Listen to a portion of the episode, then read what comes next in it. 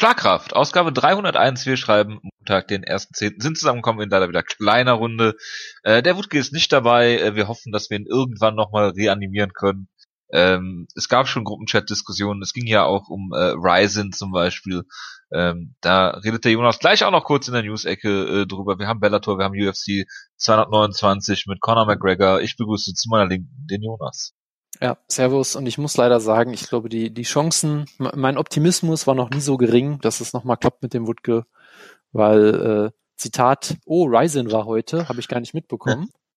Und dann das, das nächste, das nächste ja. Zitat war dann, ähm, äh, oh, Conor McGregor kämpft, der habe ich auch nicht mitbekommen. Also er hat überhaupt nichts mitbekommen, er hat auch nicht mitbekommen. Er hat nicht mal mitbekommen, dass Kid Yamamoto gestorben ist. Genau, das hat er auch nicht mitbekommen und dann hat er sich die Ryzen Results durchgelesen und selbst ähm, meine, meine detaillierte Beschreibung des Bob Sepp-Kampfes hat ihn nicht dazu bewegt, sich das anzuschauen. Und ich glaube, dann ist wirklich alles, wirklich alles verloren. Wir haben jetzt noch eine Hoffnung, ja. The Zone ist die Hoffnung in Deutschland für alle, auch für den Wutke vielleicht, weil, ähm, wie der Jojo mir eben schon aufgeklärt hat, ähm, da läuft auch zum Beispiel Darts und jeder, jeder Scheiß irgendwie. ähm, ja. Deshalb wir müssen, Wutke, wir müssen Wutke nur dazu bringen, dass er irgendwie die Probemitgliedschaft äh, abschließt. Die ist ja im Monat kostenlos. Ich, glaub, ich glaube, die hat er schon abgeschlossen dann, irgendwann mal. Äh, das mag natürlich sein, aber irgendwie müssen wir ihn auf The Zone bringen, wo er dann die ganzen, den ganzen Tag Darts guckt und sich vielleicht einmal irgendwie verklickt und aus Versehen UFC guckt und hängen bleibt. Das ist so die einzige Hoffnung, die wir aktuell noch haben, würde ich sagen. Aber äh, genau, weil die Stimme von Sebastian Hackel ihm so äh, äh, ja, Sie genau. sagen, so, so, so im Ohr hängen bleiben. Er hat, er hat ihn auch direkt verteidigt. Genau, äh, das kriegt er mit. Er kriegt mit, dass Sebastian Hackel UFC 200 äh, Dingsbums kommentiert, aber er kriegt 29. nicht mit, äh, dass, dass die Showboard stattfindet. Das ist großartig. Ja. Ich glaube, er hat doch sogar, hat er nicht sogar, hat er, hat er nicht sogar das mit dem Kommentar getweetet, bevor er und dann einen Tag später gesagt, ich wusste nicht mal, dass die Show stattfindet oder so? Ja, irgendwie, das, so, das so gut sein. Wunderbare äh, kognitive Dissonanz. Wutke, das sind so äh, Wutke Evergreens. Ja, ich, meine, er kann ja auch über Kämpfe reden, die er nicht gesehen hat. Ich, ich vermute halt, er checkt die ganze Zeit beim, beim The Zone Twitter-Account with Replies alle Antworten, um zu gucken, ob irgendeiner was zu Kabaddi gesagt hat oder so. genau. Ich wollte gerade sagen, also wenn The Zone Kabaddi hätte. Ja, genau, dann, dann wäre es was müssen, anderes. Wir müssen, wir müssen nochmal anfragen. Ja, ja Wut, äh, Jonas, willst du denn direkt mal mit Wutke-Content anfangen? Willst du direkt mal über Ryzen reden? Ja, aber mit, mit Ex-Wutke-Content muss man ja aktuell leider sagen. Aber ja, kann ich gerne machen. Ryzen. Äh, Jonas, statt. wenn Jake O'Brien nochmal bei Ryzen auftreten würde. Oder ja, bei Bellator. Ja, ich meine, du hattest ja schon, du, du hattest ja schon Jake Yoon im Main Event wohlgemerkt der Show. Ja. Ja, was natürlich nur den Grund hatte, dass es einen schweren Taifun gab und Ryzen halt gesagt hat, lass mal, lass mal die wichtigen Kämpfe relativ früh machen, damit die Leute noch nach Hause kommen irgendwie und scheinbar auch bei dem bei dem Manuel Cape Kampf irgendwie äh, die Fernsehausrüstung zusammengebrochen ist, weil die Signale nicht mehr übertragen werden konnten oder so. Ähm, aber ja, äh, Jake Yoon, wir haben es leider nicht geschafft, Woodke glauben zu lassen, dass es Jake O'Brien ist. Ähm, das hätte er, glaube ich, aber auch schnell gemerkt. Ähm, es, ist, von es ist von auszugehen, ja. Aber ich fange mal mit Ryzen an. Wir machen das traditionell. Wir fangen eigentlich mit dem Anfang an der Show, nämlich ähm, dem sehr langen und emotionalen Kit Yamamoto Tribute, was sie teilweise nicht zeigen durften auf dem Fight-Stream, weil sie halt irgendwie ein paar Clips aus Shuto oder irgendwas, sie haben, ich glaube, es war Shuto-Clips gezeigt haben, die die UFC mittlerweile besitzt oder so. Das heißt, Ryzen hat dann wirklich das Video abgespielt und dann einfach die Hardcam gefilmt, wie das Video da läuft. Das war großartig. Und irgendwann einfach ein Standbild eingespielt. Ähm, aber ja, es gab natürlich ein langes, langes Tribute. Ähm, äh, Ansprache im Ring von irgendjemandem. Der einzige, das einzig Schlimme war natürlich, dadurch war halt kein Platz für dieses typische Ryzen Opening, also kein nackter Takada leider. Äh, das wäre halt irgendwie ähm, vom, vom, Ton her auch von der Ton, vom, vom Ton von der Tonart ein bisschen komisch gewesen dann. Ähm, ich meine, sie haben es natürlich trotzdem geschafft, komische Szenen zu zeigen, wie halt ein herzergreifendes Tribute. Danach steht da auf einmal Frank Mir umgeben von diesen ganzen Ring-Girls. Äh, dann geht's sofort weiter mit einem weinenden Hideo Tokoro. Also es war schon irgendwie wieder ein bisschen merkwürdig alles, aber gut. Ähm, und ja, ich meine, es war halt eine Ryzen-Show, sie hat durchaus Spaß gemacht, die Card war jetzt nicht mega. Warum war Hideo Tokoro eigentlich auch dann da? Nein, nein, das, das war so ein aufgezeichnetes Video. Ach so, okay. ja, es gab, es gab wohl so ein ganz langes Video, wo Dutzende Leute irgendwie alle halt erzählt haben, was Kid ihnen bedeutet hat und so. Ah, okay. Ähm, es gab ja auch mal so einen Tweet von Toko, als er damals gestorben ist, wo er meinte, du hast mir gezeigt, dass auch, sag ich mal, kleine Leute kämpfen können und so. Und Ah, ja, okay. das, der, der wird wohl für viele, viele. Leute ähm, die, die Karriere eröffnet haben und überhaupt die, die, der Gedanke, dass man sowas machen könnte. Ja. Und das ist, war Ja. schon, es, es, es war schon alles sehr ergreifend und ein schönes Tribute auf jeden Fall. Ähm, und die Show selber, ich sag mal, sie war jetzt nicht halt äh, absolut top besetzt oder sowas, ähm, aber sie war halt, äh, sie, sie war halt schon ein bisschen top-heavy natürlich, aber was willst du auch machen, wenn sie, wenn sie damit, wenn sie mit dem Main Event, also dem richtigen Main Event natürlich mit Na gut, wir reden gleich noch über eine Conor McGregor Show. ja, aber ich meine halt, wenn sie mit dem Main Event Jake Yoon, um das mal festzuhalten, wenn Jake Yoon 25.000 Tickets verkauft, ja, dann musst du auch nicht die Card komplett irgendwie stacken oder so. Ähm, Ja. Aber es war, es, es, hat- es hat halt Spaß gemacht einfach. Es war wieder Ryzen, es war wieder lustig, du hattest wieder interessante Sachen. Ähm, teilweise versuchen sie halt auch so Stories aus dem Nix so ein bisschen zu erzeugen, indem sie halt sagen, hey, wir haben die beiden Asakura-Brüder, das sind halt so zwei relativ junge Japaner, die bekannt dadurch wurden, dass es mal so ein, so ein bisschen so eine Art CCTV-Footage gab, wie sie sich furchtbar verprügeln und zwar gegenseitig irgendwo in der Öffentlichkeit, ähm, weil so macht man das halt als als Brüder. Ähm, und die dann gesagt Klar. haben, wir wir haben jetzt eine Fehde zwischen ähm, zwischen den Asakura-Brüdern und Tiger Muay Thai versucht zu eröffnen, wo sie halt beide einfach gegen random Leute kämpfen, die aus diesem Gym kommen und dann versucht man das halt irgendwie als Story zu äh, verkaufen. Hat Roger Huerta nicht letztens auch wieder verloren bei Bellator oder so? Äh, Das ist korrekt, ja, der war aber nicht bei der Show zum Glück. Ähm, also von daher hast du dann halt solche großartigen Kämpfe wie Kai Asakura gegen Top Neu Tiger Muay Thai, was natürlich ein fantastischer Name ist für einen Kämpfer. Ähm, aber ja, das ist natürlich jetzt nicht so wahnsinnig spannend. Ayaka Hamasaki hat gekämpft, muss man auch nicht groß drüber reden, hat natürlich auch eine illustre Karriere gehabt. Manel Cape hat gekämpft in einem Kampf, den man teilweise nicht sehen konnte, hat aber sehr beeindruckend gewonnen mit einem Rear Naked Choke. In den Seilen hängend hat er den Gegner dann bewusstlos gechoked und der lag dann halt so halb in den Seilen, während ihm Blut aus dem Mund lief und so. Es war halt, das war halt eine typische Ryzen-Szene. Das, wär, das halt- wäre Woodke-Content. Genau, das ist halt das, was man, was man von Ryzen will. Und wie du dich vielleicht erinnerst, Woodke war ja auch all in on M- Manuel Cape. Er hat ja mal eine halbe Stunde über ihn, über ihn philosophiert damals. ähm, von daher, es gab natürlich einen, einen schönen Soccer-Kick-Knockout, einen sehr brutalen. Ähm, all solche Sachen gab es natürlich. Ähm, da muss man jetzt nicht im Detail drüber reden. Mirko Krokop hat einen Kampf per Dr. Stoppage gewonnen durch einen Elbow, was auch irgendwie absurd ist, dass er zurück nach Japan kommt und dann mit Elbows gewinnt, aber gut. Ähm, man mu- man muss über ein paar Sachen kurz reden. Man muss reden über Bob Sepp geben Abdelrahman Shalan, der ägyptische Baruto, ja. Ich, ich habe halt so gehofft, dass sie ihm auch so einen, so einen ähnlichen absurden Namen geben wie halt Baruto Baltic. Er ist dann einfach Efrik oder so, keine Ahnung. Ja, irgend so, irgend so tollen Namen, aber nein. Stattdessen haben sie ihm halt was anderes gegeben. Er ist rausgekommen mit großartiger Entrance als Pharao verkleidet mit seinen 397 Pfund oder irgendwie sowas, glaube ich. Ähm, und es war halt einfach ganz großes Kino. Bob Sepp äh, sieht man mittlerweile sein Alter auch so ein bisschen an, aber er nimmt natürlich immer noch fleißig seine Nahrungsergänzungsmittel und ist immer noch topfit. Ähm, es sieht sah sehr gesund aus. äh, ich sag mal so, wenn man diesen Kampf live gesehen hat, war es, glaube ich, der lustigste Kampf aller Zeiten. Ich glaube, Grabaka Hitman musste auch heute ähm, äh, musste auch heute einen Krankheitstag nehmen, weil äh, ihm die Rippen so sehr wehgetan haben vom Lachen oder sowas. Ähm, ich habe es natürlich natürlich nicht, ich habe es nicht live geguckt. Ich habe mich halt so ein bisschen durchgespult dann, weil ich halt natürlich nicht wusste, was mich erwartet. Es war schon faszinierend. Ja, es war schon faszinierend, weil es gab halt eine Sache, mit der hat niemand gerechnet. Bob Sapp hat versucht, einen Kampf zu gewinnen. Er hat sich wirklich Mühe gegeben. Er hat nicht sofort äh, abgeklopft. Ähm, es war schon, schon beeindruckend, weil du siehst halt diesen Moment.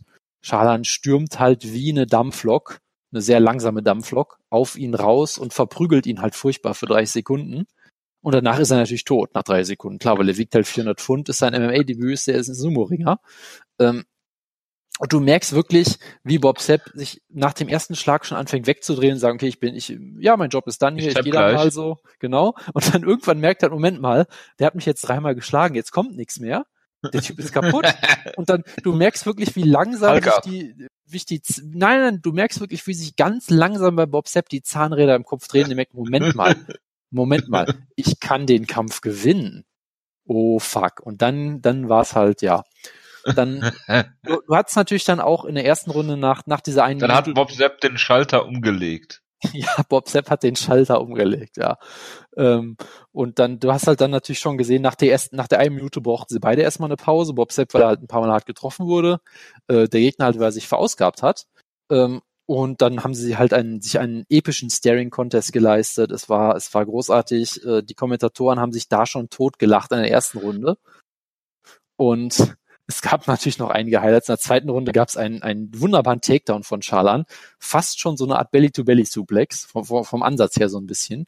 Also wirklich wie, ähm, wie ihn aktuell Timothy Thatcher in der WXW zeigt. Ja, er, er greift sich den Gegner Sag, so, geht ja, jetzt wo du sagst. ja, ja, jetzt siehst du es auch, ne? Ich, ich weiß. Ja, es Ja. vor mir. Er, er nimmt sich den Gegner, greift ihn in den Clinch, äh, wirft den Gegner quasi so mit so ein bisschen Schwung in den Seilen und dann bounced der ja zurück von den Seilen. Dann nutzt du diesen Schwung, um den Gegner hochzuwerfen. Er hat natürlich Bob Sepp dann eher so umgekegelt, so ein bisschen, aber gut. Fällt Es auf Bob Sepp, fällt auf Bob Sepp drauf mit seinen 400 Pfund. Bob Sepp zeigt einen astreinen Sweep und sweep den into Side Control und die Halle explodiert ohne Ende, ja. Es war die, die Grappling-Aktion des Jahres, ja.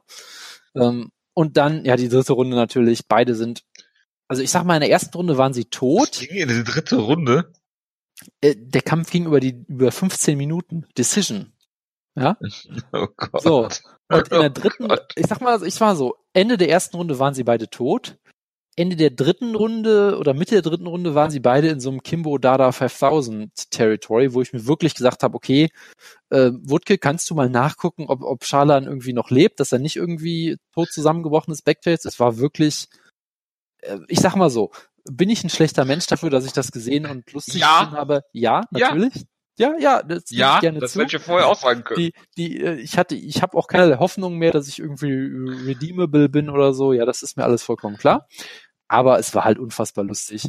Ähm, es gab den Klar. epischen Moment, wo Charlan einmal getroffen wird, sich wirklich einfach wegdreht und langsam wegläuft, wo man sagt, okay, der Kampf ist vorbei, wenn Bob Sepp einen Schlag noch landet, während er sich wegdreht. Bob Sepp hat es natürlich nicht geschafft, natürlich diesen Schlag zu landen, weil er zu müde war.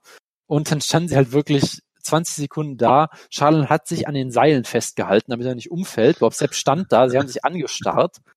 Die Zuschauer haben sich totgelacht, die Kommentatoren sind fast umgefallen. Es war, es war unbeschreiblich. Es war eine der besten Runden, die man je gesehen hat in diesem Sport. Und es ist alles, was ich von High-Level MMA haben will im Jahr 2018. Und ja, es war absolut großartig. Bob Sepp hat die, die, die Decision gewonnen. Ja, Bob Sepp hat im Jahr 2018 eine Decision gewonnen. Charlan hat gesagt, er braucht mehr Zeit. Äh, bei New Year's Eve greift er nochmal neu an. Und das ist alles, was man sich wünschen will von diesem Sport. Also wirklich Das hört alles. sich sehr an, als ob es äh, drei Monate mehr Zeit sind, die er braucht, um dann viel besser zu sein.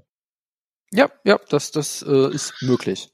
Dann holen sie halt Kosaka aus, aus der, aus der Mottenkiste wieder raus, der ihn locker besiegt oder irgendwie sowas. Das wird, das wird großartig. Ja, carry on, please. Und genau, dann ein, ein weiteres Highlight des Abends war natürlich Mio Yamamoto, Mother Yamamoto, die Schwester von Kit Yamamoto gegen Andy Nguyen, ein Rematch von 2016, glaube ich.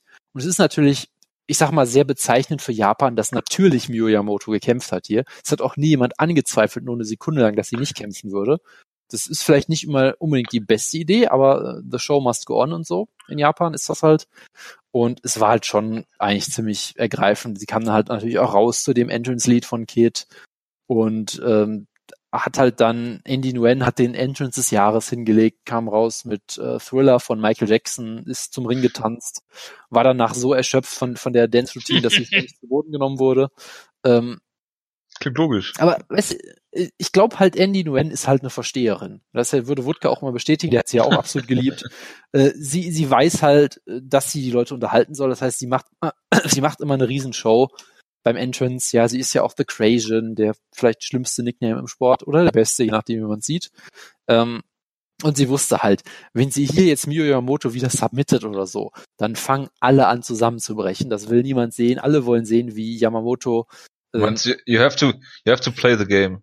ja, ja, du, die, Andy Nguyen war klar, dass sie diesen Kampf auch worken muss, dass Miyamoto gewinnen muss. Was? Ähm, Was? Bitte was? Achso, das ist kein, das ist kein, achso, das ist kein Skandal. Das ist, äh, Nein, nein, nein. Klar. Das ist äh, gut geworkt. Nein, aber ganz ehrlich, Yamamoto sah auch diesmal deutlich besser aus. Äh, du merkst auch, dass sie wirklich eine gute Kämpferin hätte werden können, wenn sie halt nicht mit äh, 43 angefangen hätte oder irgendwie sowas. Sie ist halt eine hervorragende Athletin, sehr gute Ringerin.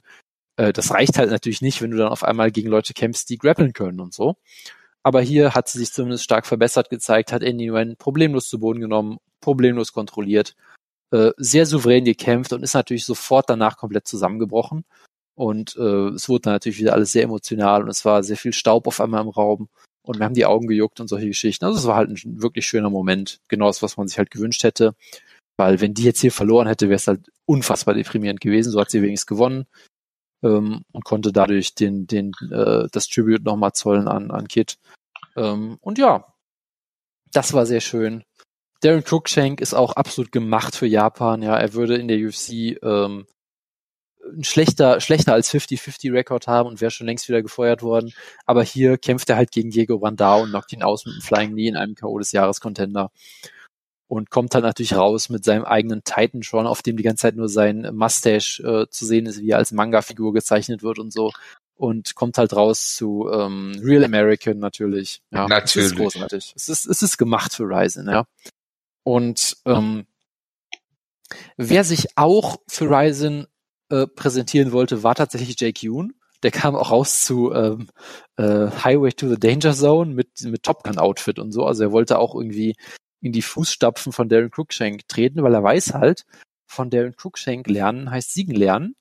Äh, in dem Fall heißt es halt, von Jiri Prochaska brutal ausgenockt zu werden, weil er ist dann halt doch nicht so besonders gut, glaube ich, mittlerweile.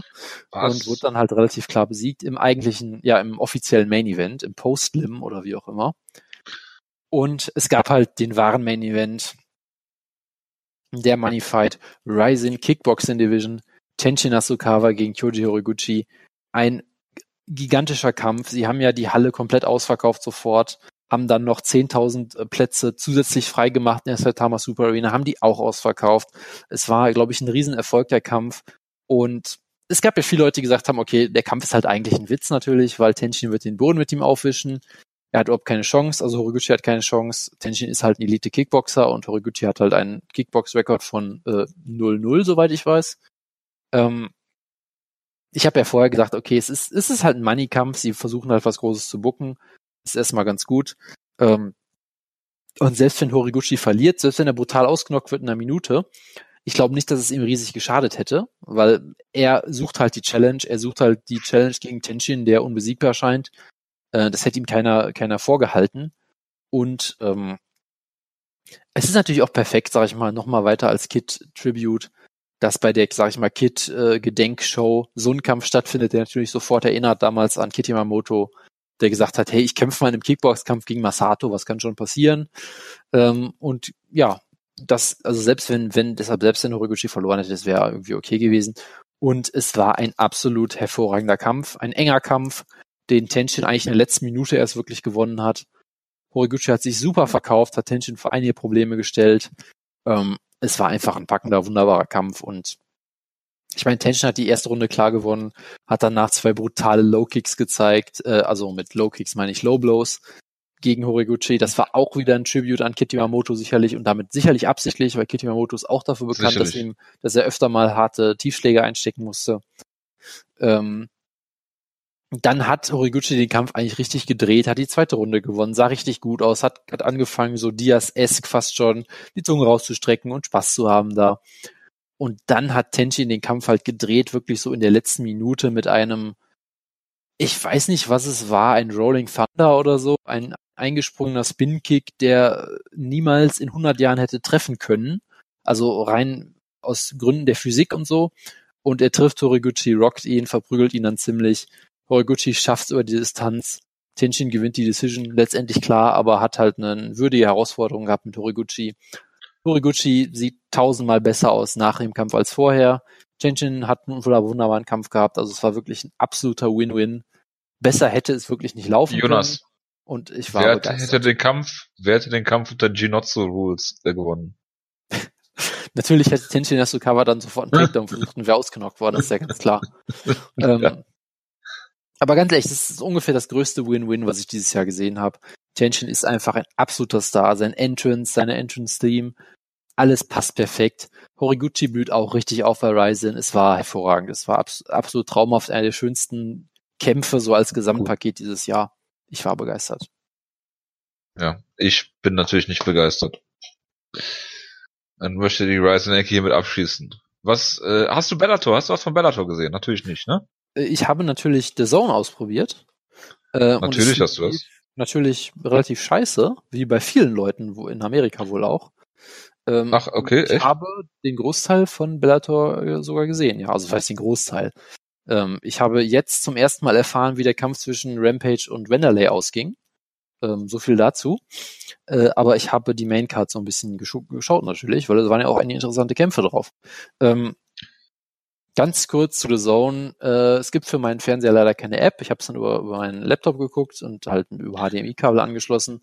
Es lief soweit ganz gut. Im Lima gegen Koroschkov-Kampf konnte ich teilweise. Haben Sie Originalkommentar? Ja, das war Originalkommentar. Als, als, ob Okay. die, als ob die da Leute anstellen würden, um den. Ich meine, ganz ehrlich, es wäre bei der Show. Also Sie haben es, Sie haben es für für Boxen haben Sie es gemacht. Das hat ja, mich schon Boxen. gewundert. Es ist ja kein Bellator. Und äh, ich sag mal so, ich hätte auch gut auf äh, den Originalkommentar hier verzichten können mit dem Panel von Chelson. Jay, Jay Glazer und ähm, äh, Josh Thompson. Mike Goldberg war nicht dabei. Nicht? Aber Jay Glazer? Ja. Fox Jay Glazer? Äh, Okay. ich, ich glaube, das ist der, oder? Dieser furchtbare Typ halt. Ich Dieser glaube, Kleine mit der Glatze, der. ja. Ja, ja, ich meine, das wäre der. Äh, und ja, ansonsten, ja. Und ich finde auch Moro Nolo sehr anstrengend oft mit seinen furchtbaren Punts immer. Es, es tut mir wirklich in der Seele weh teilweise, auch wenn das ja eigentlich ein sehr sympathischer Kerl ist. Ähm, also Ja, ja, aber ich finde ihn trotzdem, also als Kommentator möchte ich ihn auch nicht haben. Mamma mia, Jojo, Mamma mia. Ja, total. Ja. Ähm, Genau. jedenfalls, äh, Ja, sorry. ja, sorry, ich hatte, ich hatte, ich ja. wollte nur kurz was sagen. Ich hatte Ja, ja, leider du. keine Zeit, die Show gestern zu sehen und heute, weil ich heute arbeiten war und gestern und den ganzen Tag unterwegs. Sonst hätte ich es tatsächlich auch geguckt. Es Nur mal, um das klarzustellen. Es, es hat sich durchaus gelohnt, ja. Es war eine relativ gute, ziemlich gute Show. Ähm, und es ist natürlich auch schön, dass man sie dann auch unkompliziert gucken kann, einfach auf The Zone. Äh, das Replay hat Wie lange ist das Replay? Äh, viereinhalb, vier, viereinhalb Stunden oder so, keine Ahnung. Es ist halt, es war eine lange Show. Es gab ja auch diese schöne Szene, hast du das gesehen, was, was äh, in der, gesehen. im, also hat, na, hast du gelesen, was im UK äh, äh, gezeigt wurde statt dem Main Event? Nein. Peppa Pig wurde stattdessen gezeigt, äh, weil sie halt äh, den den äh, Zeitstempel äh, komplett äh, übersprungen haben und dann irgendwann ist halt Morgenprogramm und da kann man halt nur Kindersendungen zeigen. Das lief da irgendwo im Fernsehen, keine Ahnung. Ach so, okay. Genau, also Aber das läuft, halt, lief doch auch auf The Zone, oder nicht? das weiß ich wiederum nicht, aber ich weiß nur, Weil dass The Zone hat weltweit die Bellator-Rechte eigentlich. Aber gut. das mag ja sein, ich weiß halt nur, dass viele Leute, oder was heißt viele Leute, vermutlich so ungefähr drei Leute, die halt Mhm. Musashi gucken wollten und dann Peppa Pig stattdessen gesehen haben, was sicherlich ein hochwertiger Ersatz ist. Ähm, genau, bei mir war es so, der Douglas Lima gegen Koroschkov-Kampf, die Bildqualität war zwischenzeitlich so schlecht, dass ich die Rundenzeit nicht mehr lesen konnte. Hast du Das- denn erkannt, dass Josh Rosenthal äh, Ref war? Das habe ich natürlich äh, dann später wieder erkannt. Ja, der Grasbaron ist zurück, das freut uns alle sehr. ja, auf Ähm, jeden Fall. aber, aber ich sag mal so, wenn die Bildqualität irgendwann so schlecht ist, dass du äh, die Ring, äh, die, die Minutenanzeige kaum noch lesen kannst, dann heißt das halt wirklich, dass das Bild aus so ungefähr drei Pixeln besteht. Das war eine Katastrophe. Ich habe währenddessen dann ein YouTube-Video angemacht auf 1080p, das ging alles ruckelfrei. Ähm, also es war dann doch ziemlich, ich sag mal so, alle Ideen, die ich hatte, oh, vielleicht gucke ich ja mal den UFC Main Event zumindest live, die haben sich damit in Luft aufgelöst. Ähm, also mal schauen. Ich weiß halt auch nur, scheinbar viele Leute haben sich bitterböse beschwert, nachdem was ich so äh, am Rande mitbekommen habe. Viele Leute lief super, also warten wir einfach mal ab. Ähm, gut fand ich halt, wie gesagt, ähm, es lief halt um neun Uhr morgens schon problemlos das Replay. Du hattest nicht wie damals wie, wie bei Run Fighting, wo sie das, glaube ich, auf einem VHS einfach nur aufgezeichnet haben, wie genau. dann irgendwann jemand morgens manuell zurückspulen musste oder so, was dann doch schon mal Genau. Gedauert hat. ähm, das, das war schon mal eine große Verbesserung auf jeden Fall. Ähm, die MMA-Section ist natürlich sehr übersichtlich. Da gab es aktuell zwei Videos. Das heißt, du hast auch schnell gefunden, was du gesucht hast. Ansonsten war ich eigentlich ganz, ganz zufrieden soweit. Ähm, du kannst halt immer auch mit, mit einem Mausklick irgendwie 30 Sekunden nach vorne und zurück springen, was ja immer auch ein Genau. ganz, gutes Feature ist. Also ja, das, das war, war ganz, war ganz in Ordnung soweit. Ähm, und ja, zur Show selber, ich habe die Top 3 Kämpfe quasi gesehen. Aaron Pico gegen Leandro Higo. Aaron Pico weiter unbesiegt, wie wir alle wissen. Ähm, Ohne, ohne jeden Zweifel. also nach jedem realistischen Kriterium hat er hier einen zu gefährlichen Test bekommen eigentlich. Ja, Leandro ja, auf jeden Fall. ist jemand, äh, der ist seit zwölf Jahren aktiv oder so. Und dann bei Bellator, die wirklich Leute ausgraben, wo man denkt, die äh, können ja nicht mal äh, bis zum yep. äh, bis zum Käfig laufen. Ja, yep. und ich meine, man muss sich halt überlegen, er hatte vor kurzem erst einen, nee, hatte er einen Titelkampf? Ich glaube, es war, ich weiß nicht, ob es Titelkämpfe waren, aber er hat auf jeden Fall gekämpft gegen den Champion Darren Caldwell, das müsste ein Titelkampf gewesen sein. Er hat auch gegen Dudu Dantas mal gekämpft und äh, knapp verloren, eine Split Decision. Also ist jemand, er ist jetzt nicht der spektakulärste Kämpfer. Ähm, er ist aber ein sehr guter Allrounder, kann alles ziemlich gut, verliert eigentlich nur gegen wirklich, wirklich gute Leute. Und nach jeder Logik hätte das einfach zu viel sein müssen für Aaron Pico, weil der halt, ich sag mal, er hat halt komplettes Fallobst zuletzt vorgesetzt bekommen, wie es ja auch sein sollte für jemanden, der halt seinen dritten, vierten, zweiten, dritten Kampf hat. Ähm, und ja, er hat hier mit, äh, mit, mit Leandro Higo vollkommen den Boden aufgewischt hat ihn fürchterlich verprügelt. Äh, nach drei Minuten, 20 Sekunden wurde der Kampf gestoppt. Den hättest du locker eine Minute früher stoppen können. Es war eine furchtbare Stoppage. Big John McCarthy, der kein guter Kommentator ist, war, glaube ich, kurz davor, in den Käfig zu springen und den Ref umzuhauen oder so. Ähm, also ja, Pico ist einfach ein fantastisches Talent natürlich, was ja auch jedem irgendwie klar war. Ja, das sollte auch jedem klar sein, weil Pius hat zum Beispiel geschrieben, dass Aaron Pico for real ist. Daran hat ja niemand Zweifel. Nee, nach genau. den nach den Credentials, die er hat. Also es, es genau. wundert es wundert einen jetzt nicht, dass er Leandro Higo besiegt. Auf der anderen Seite ist das natürlich auch Booking, was ganz heftig nach hinten losgehen kann. Yep. Zumal er, äh, Aaron Pico seinen ersten MMA-Kampf ja auch nur knapp gewonnen hat, wie wir wissen.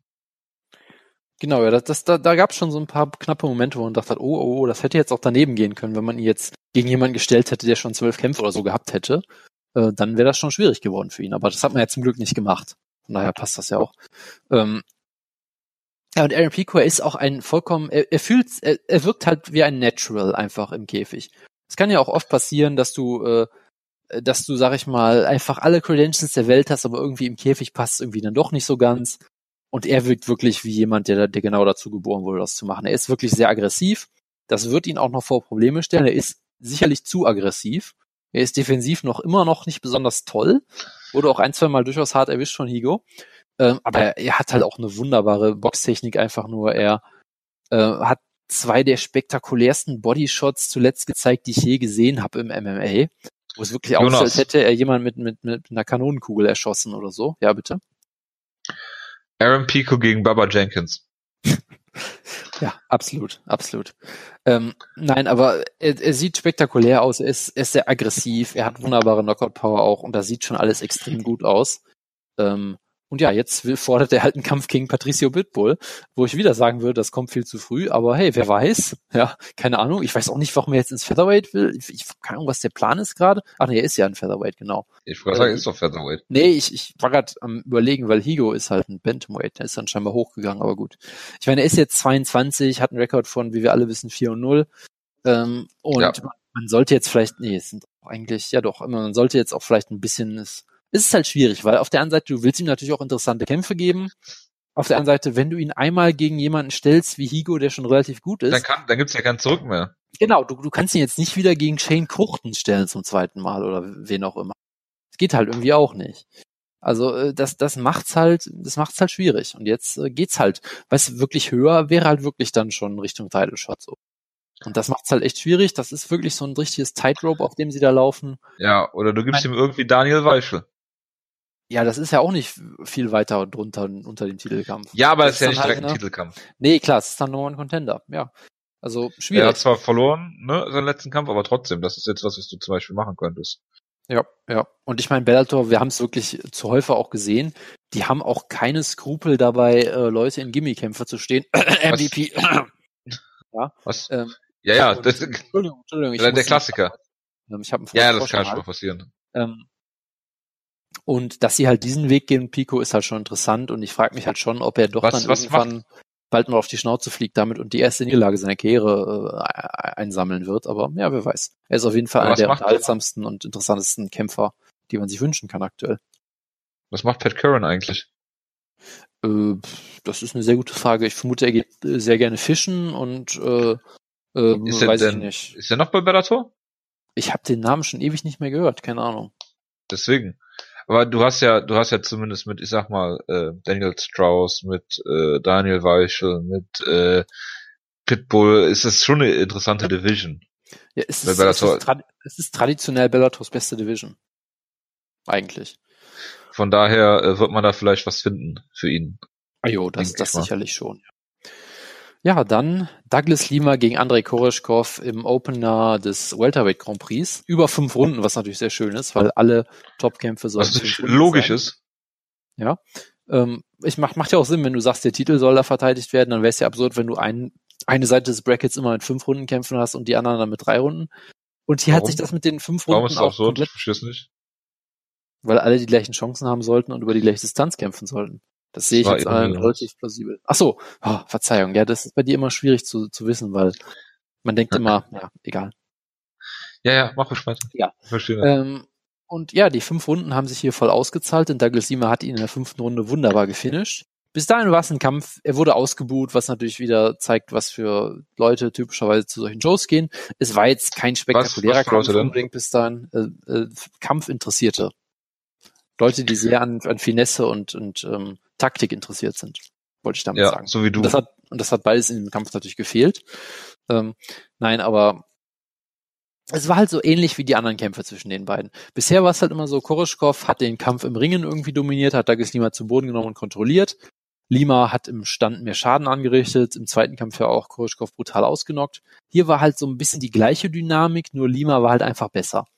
Ja, das heißt, Koroschkov hat die Takedowns versucht, hat sie nicht gekriegt, hat dann Lima vielleicht mal eine Runde gegen Käfig gedrückt, weil Lima auch immer, er lässt manchmal Sachen mit sich machen, sag ich mal. Das hat mich im Roy McDonald Kampf schon gestört, den er für mich auch klar eigentlich hätte gewinnen müssen und hat es dann irgendwie geschafft, von einem einbeinigen McDonald zu Boden genommen zu werden. Auch hier hat Koroschkov manchmal vielleicht ein bisschen zu viel machen lassen, hat den Kampf aber für mich eigentlich klar äh, bestimmt auch.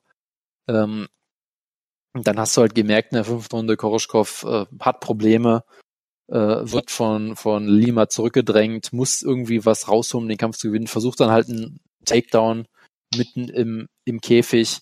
Lima stufft, Lima, verzeihen, Lima stopft ihn wunderbar, den Takedown, wie man natürlich auf die richtige, der richtige Ausdruck, er, er stopft den Übergang, ähm, ja. verprügelt ihn ein bisschen, holt sich dann einen, ich möchte es einfach mal sagen, ein Karl Uno-esken Rear Naked Joke wo er gleichzeitig die Backmount und den Choke ansetzt. Also wirklich nicht dieses typische, ja, ich hole mir jetzt einen Hook, ich hole mir jetzt den anderen Hook, jetzt hole ich mir einen Body Triangle, jetzt hole ich mir, jetzt führe ich mal irgendwie nimm mir einen Choke zu. Und hat sich einfach sofort den Choke gegriffen, dann in die Backmount quasi overgefloatet. Äh, es ging alles innerhalb von zwei Sekunden, hatte er sowohl die Backmount als auch den Choke, hat ihn dann äh, bewusstlos gechoked. Es war ein traumhaftes Finish. Und Douglas Lima ist weiter einer so meiner underrated Lieblingskämpfer irgendwie, weil er ist einer der gefährlichsten Striker im, im Welterweight. Ja, ich meine, Woodley hat mehr One-Punch-Power, aber ich glaube, Lima ist so äh, vom Allrounder her so mit der gefährlichste Striker im Welterweight und hat hier auch wieder gezeigt, was für ein verdammt guter Kämpfer er ist. Einfach einen sehr klugen Kampf geführt und dann wunderbar Jonas, warum redest du eigentlich so lange über Bellator, wenn wir eine Conor McGregor Show haben? Weil mich manche Sachen noch interessieren in diesem Sport und da muss man. Ja, aber niemand äh, anderen. Ich, ich höre mich halt gerne reden, das weißt du doch. Das, das äh, äh merkt man gar nicht. Ja. Äh, und ansonsten Rampage gegen Manuel Silva habe ich natürlich nicht geguckt. Giga Musashi hat Roy McDonald äh, klar besiegt. Der hat mit ihm den Boden ehrlich gesagt so ein bisschen aufgewischt.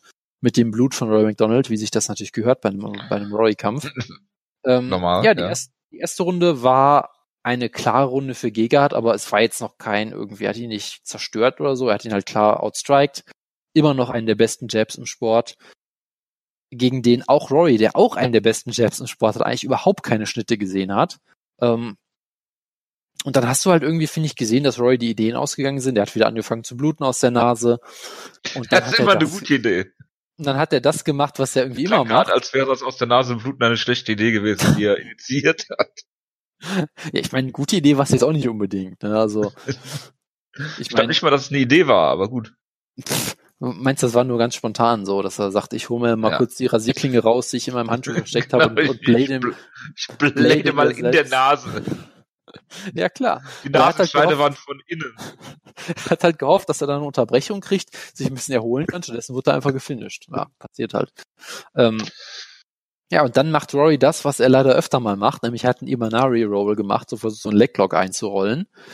Und bei aller Liebe für TriStar, ich weiß nicht, was zur Hölle die mit diesen Leglocks machen. Das hat Roy gegen, gegen Wonderboy schon gemacht, das hat überhaupt nichts gebracht. Das hat mindestens ein anderer TriStar-Kämpfer schon mal in irgendeinem Kampf gemacht, an den ich mich erinnern kann. Das war jetzt mindestens der dritte Kampf, wo TriStar-Kämpfer so einen Quatsch machen. Und hat Giga halt gesagt, ja gut, möchtest du mit mir, möchtest du mit mir zu Boden gehen? Okay, dann geh ich dich halt zu Boden und verprügel dich furchtbar die Guard gepasst von Rory, als wäre, als, als wäre, wäre es das Messer durch die Butter, hat die, war an der Mount, hat die mit harten Schlägen eingedeckt. Rory hat, glaube ich, sogar getappt dann, äh, hat sich weggedreht und das war's dann. Und der Kampf war schockierend schnell zu Ende auf einmal am Boden. Gerard hat halt gezeigt, dass er ein unfassbar gefährlicher äh, Ground and Pounder ist, auch äh, von Top Control und auch ein underrated. Hat halt relativ schlechte Takedowns zum Teil, ne? Äh, ist korrekt, ja, aber wenn der mal auf dir drauf schlechte ist. Schlechte Takedown-Defense. Das ist richtig, aber wenn er mal Top Control hat, dann gute Nacht. Hat ja auch Das ist klar, aber da muss er erst, erst mal hinkommen. Das ist richtig, er forciert ja. das ja auch nicht wirklich, ne? Also. Das, das ist korrekt. Also. Er fühlt, fühlt sich ja auch im Stand wohl. Er hat dann nachher halt gemeint, das war seine Strategie, dass er quasi Roy zu einem Takedown zwingt und ihn dann am Boden besiegt. Also quasi ich outstrike ihn, bis er halt einen Takedown versucht, dann, dann äh, darf ich den und verprügel ihn oder so. Keine Ahnung, ob das jetzt Warum sollte er lügen? Warum sollte er lügen? lügen? Das ist, das ist korrekt, ja. Ähm, ja, und hat das halt hier wunderbar gemacht, sah wirklich absolut dominant aus. Und Rory, ja, wurde halt hier ziemlich verprügelt, ähm, hat halt ja den, den Middleweight-Titel nicht gewinnen können, ist natürlich weiterhin Welterweight-Champion, kämpft jetzt in dem Welterweight Grand Prix und verteidigt in der ersten Runde seinen Titel gegen Drumroll John Fitch, was auch faszinierend klingt. und dann hast du natürlich noch ähm, den Kampf, der nicht stattfinden wird, Paul Daly gegen äh, MVP, weil MVP gegen keine echten Gegner antritt. mal, mal, mal, gucken, was da noch passiert, ja. Ähm, aber ja, schauen wir mal. Auf jeden Fall erstmal. Ich bin mir sicher, dass die Stipulation geben wird, dass Paul Daly keinen linken, äh, linken äh, Hook schlagen darf. Paul Daly darf nur grappeln, dass die Stipulation nehmen kann. genau, gewinnt den Kampf dann. Weil er äh, von Josh Kostek lernen heißt siegen lernen.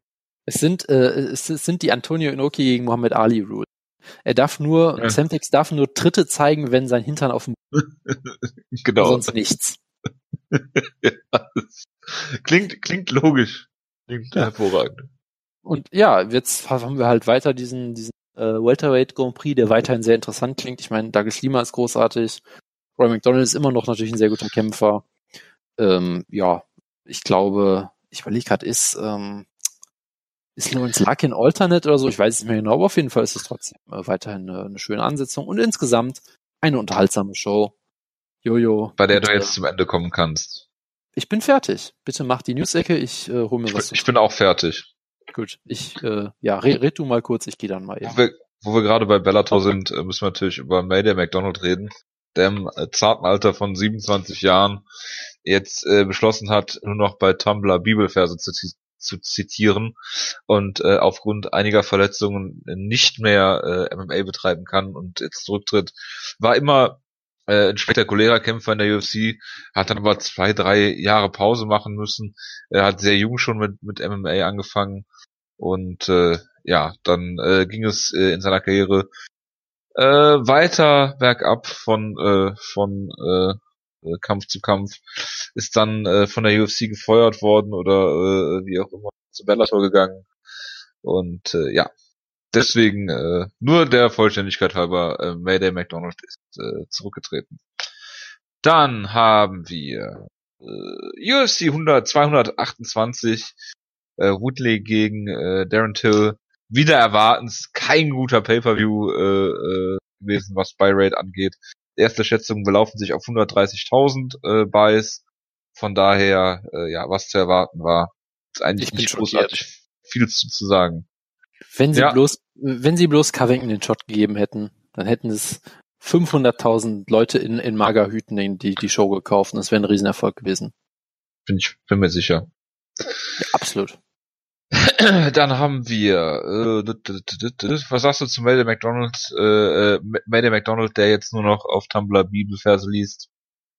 Ich meine, er hatte mal eine sehr vielversprechende Karriere, aber ähm, hatte halt unfassbares Ver Verletzungspech, gerade mit seinen Händen insbesondere. Ich habe wohl auch am Rande mitbekommen, dass er scheinbar bei der MMA-Hour war und irgendwie äh, seine Verletzungshistorie ausgebreitet hat und das wohl alles ziemlich schockierend war. Ähm, aber ja, Hour mit Luke Thomas jetzt. Noch Genau. äh, unguckenswerter als vorher. das, äh, das Urteil überlasse ich jedem selbst. Ähm, aber Also ich habe es nicht Äh, geguckt, aber weiß das. Gut. Ähm, aber äh, ja, äh, wie gesagt, ursprünglich mal sehr vielversprechend eigentlich, sehr, sehr heavy hands, die dann nicht mehr so heavy waren, weil er sie sich alle zwei Wochen gebrochen hat. Aber ja, äh, natürlich sehr schade und hoffen einfach, dass es ihm äh, gut geht und dass er äh, sein, seine Tumblr-Posts wieder aufnehmen kann und uns alle wieder sehr viel Glück damit bereiten kann. Apropos sehr viel Glück bereiten, äh, das macht auch Sean O'Malley, der sich ja auch äh, alles bricht und äh, zusammenbricht und wie auch immer. Äh, der ist jetzt raus. Ja, der ist raus aus UFC 229 aus seinem Kampf ähm, wegen einer äh, potenziellen äh, Drug Policy Violation. Was niemanden wundert, glaube ich. Was ja eine News ist, die wir bald gar nicht mehr erfahren würden, scheinbar. Da gab es auch die große Story diese Woche. Hast du das mitbekommen? Natürlich nicht. Bitte. Dass die scheinbar die Policy so geändert haben, wie sie vielleicht von Anfang an noch hätte sein sollen, dass sie nicht einfach erstmal announcen, dass es eine Potential Violation gab, was natürlich jeder versteht, als er wurde beim Doping erwischt, sondern dass sie vielleicht erstmal abwarten, bis irgendwie die weiteren Tests zurückkommen und die, über mal mit dem Athleten reden können und nicht sofort einfach irgendwas announcen und dann nachher immer zurückrudern müssen. Was ja vielleicht ganz sinnvoll wäre, vielleicht. Vielleicht. Wer weiß. Wer weiß das schon. Gut, dann äh, dit, dit, dit, dit. DAZN überträgt jetzt UFC in Deutschland, äh, nicht exklusiv, äh, glaube ich, ähm, weil zum Beispiel den UFC äh, Pay-per-View kann man auch ähm, kaufen bei äh, bei bei UFC TV. Ähm, Da, Äh, sie da, haben- da, da muss man es dann ja scheinbar kaufen, wenn es auf Englisch will. Das ist es ja. Ähm, das ist halt der einzige, das ist wirklich der einzige Knackpunkt. Sie übertragen wirklich alles, alle Fight Nights, alle Pay-Per-Views. Ähm, Genau. Und was ist es? Und- ich glaube 9,99 im Monat oder sowas? Ja, 9,99 im Monat, was wirklich ein gruseliger Preis ist, angesichts dessen, was sie alles zeigen. Sie haben ähm, Exklusivrechte an der Europa League. Ähm, die gibt's also im äh, Free TV, glaube ich, gar nicht mehr, nur noch bei DAZN. Äh, sie haben Teilrechte an der Champions League, das heißt, äh, Sky zeigt zwar immer die Konferenz, aber äh, äh, Einzelspiele gibt's zum Teil exklusiv nur bei DAZN. Äh, dann haben sie mehrere europäische Fußballligen. Sie haben äh, NFL-Rechte. Sie zeigen zum Beispiel 24 Stunden NFL Network, was sehr interessant ist. Sie haben Red Zone, äh, was äh, im Prinzip die Konferenz ist, die allerdings mein Hirn regelmäßig aus den Angeln reißt, weil sie eigentlich immer nur den Live-Kommentar haben und dann von Spiel zu Spiel schalten, wo man drüber spricht, aus dem Off sozusagen, und äh, dann auch äh, eine äh, Szene äh, gezeigt wird, die live ist. Dann zeigen sie, wie diese diese diese äh, Feldposition zustande gekommen ist in einem Recap, von dem man erst gar nicht versteht, dass es ein Recap ist. Dann äh, spricht der Ref gerade in sein Mikrofon über die PA vom Stadion, um irgendeine Strafe bekannt zu geben und die wechselt zum anderen Spiel. Also es ist sehr irritierend, äh, wenn auch ein ich guter habe Service. ich hab, ich hab jetzt schon Kopfschmerzen davon, ja. Ja, es ist, es ist absoluter äh, Clusterfuck. Ähm, aber egal.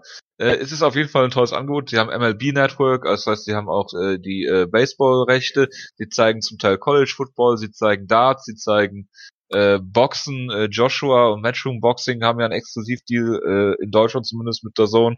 In England wird es auch noch bei Sky äh, Sports gezeigt, soweit ich weiß.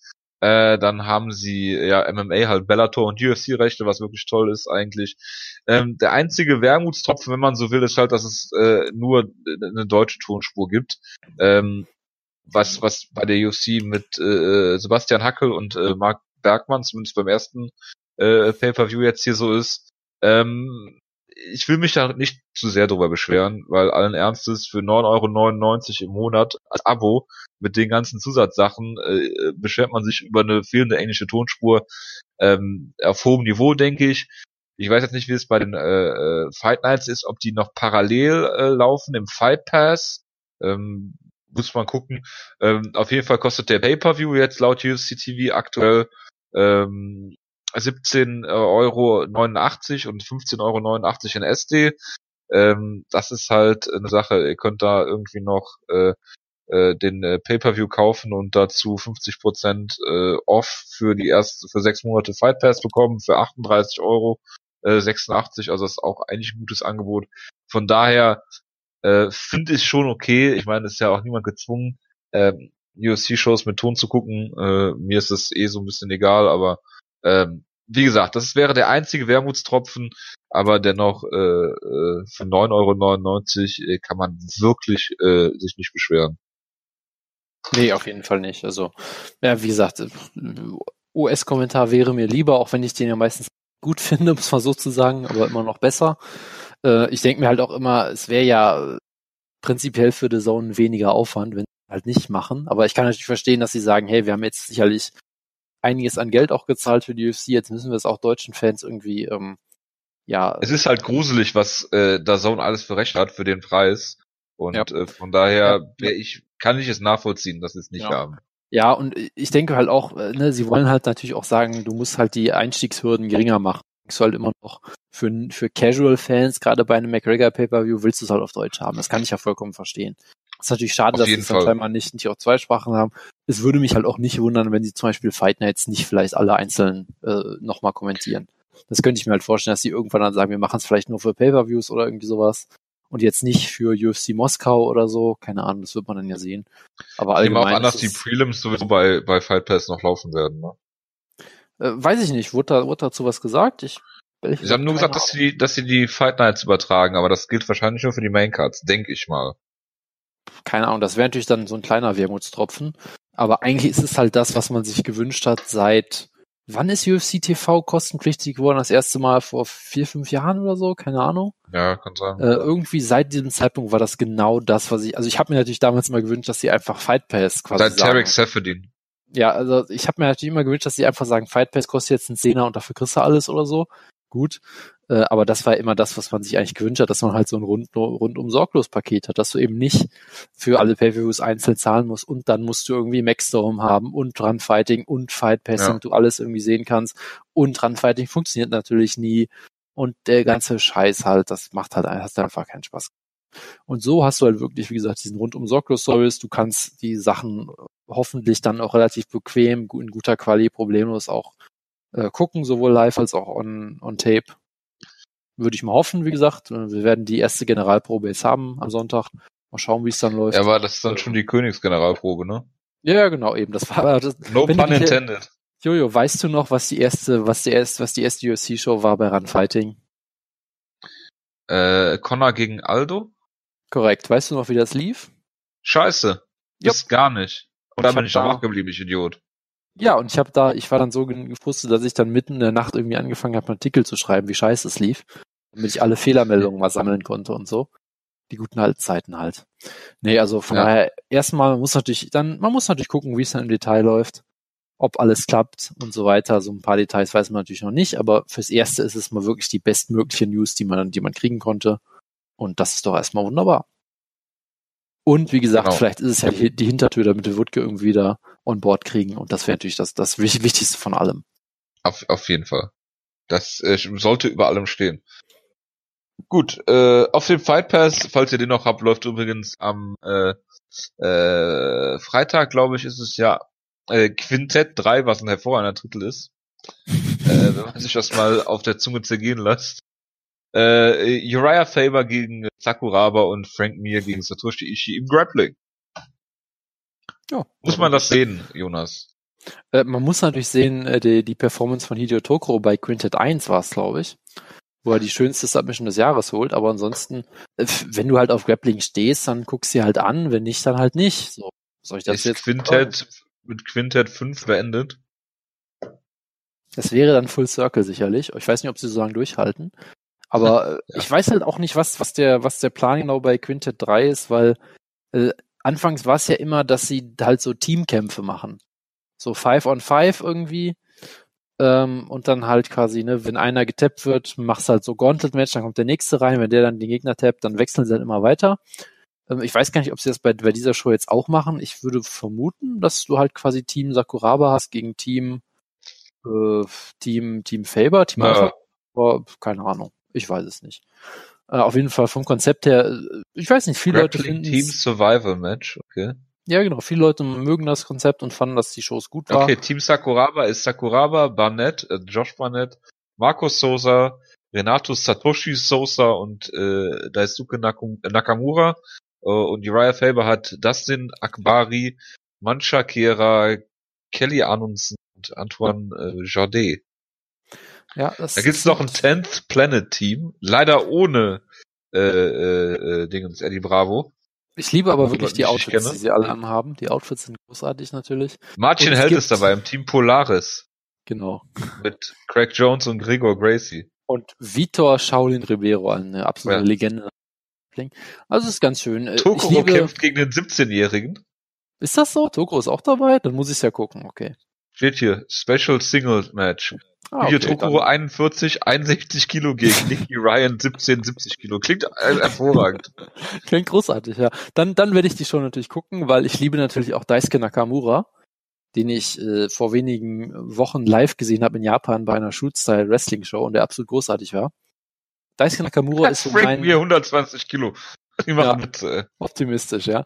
Nein, aber Daisuke Nakamura ist so der, der, äh, äh, die, die etwas schlechtere Version von Hideo Toko. Also quasi, er ist nicht ganz so unterhaltsam, aber er ist immer noch verdammt unterhaltsam. Also äh, kann man sich, glaube ich, Sponsoren sind unter anderem Bitcoin. Das klingt äh, so logisch. Das heißt, das heißt, Shinya Aoki wird da bald nicht bei Quintet antreten, weil er sicherlich äh, ein paar Grudges hat noch mit Bitcoin. Natürlich. Natürlich. Äh, Aoki äh, ist wahrscheinlich anwesend. Hoffe ich. Und äh, Special Enforcer. Zu hoffen, aber ich glaube, Shinya Aoki macht äh, währenddessen Wrestling-Matches eher bei DDT oder irgendwie sowas. Großartig. Jonas, äh, VIP-Seats kosten 168 Dollar. Excluding Tax. Ja, es ist schön, aber ich bräuchte erstmal einen Flug dahin, oder? Ist das nicht in den Vereinigten Staaten sogar? Es ist in Las Vegas. Ja. Gib mir einen kleinen Augenblick. Ja, nach Las Äh, Vegas. Euro in äh, nach, nach Las Vegas, da musst du mich schon bezahlen, um dahin zu gehen.